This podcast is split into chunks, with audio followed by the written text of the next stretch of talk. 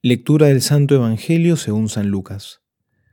En aquel tiempo, convocando Jesús a los doce, les dio autoridad y poder sobre todos los demonios, y para curar enfermedades, y los envió a proclamar el reino de Dios y a curar. Y les dijo, No toméis nada para el camino, ni bastón, ni alforja, ni pan, ni plata, ni tengáis dos túnicas cada uno. Cuando entréis en una casa, quedaos en ella hasta que os marchéis de allí.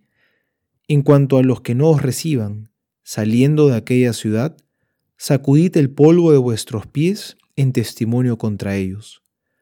Saliendo pues, recorrían todos los pueblos, anunciando la buena nueva y curando por todas partes. Palabra del Señor, gloria a ti, Señor Jesús. Hoy el Señor envía a sus apóstoles con dos pedidos muy concretos, anunciar y a curar.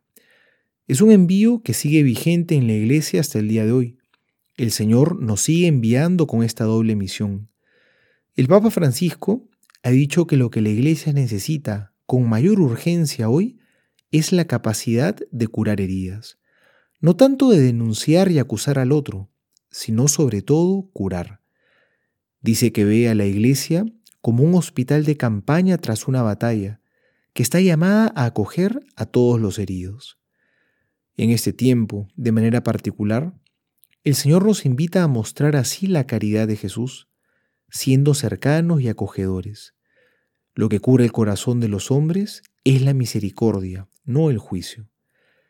Y finalmente el Señor llama a sus apóstoles a cumplir esta misión sin llevar nada para el camino, ni alforja, ni bastón, ni pan, ni dinero.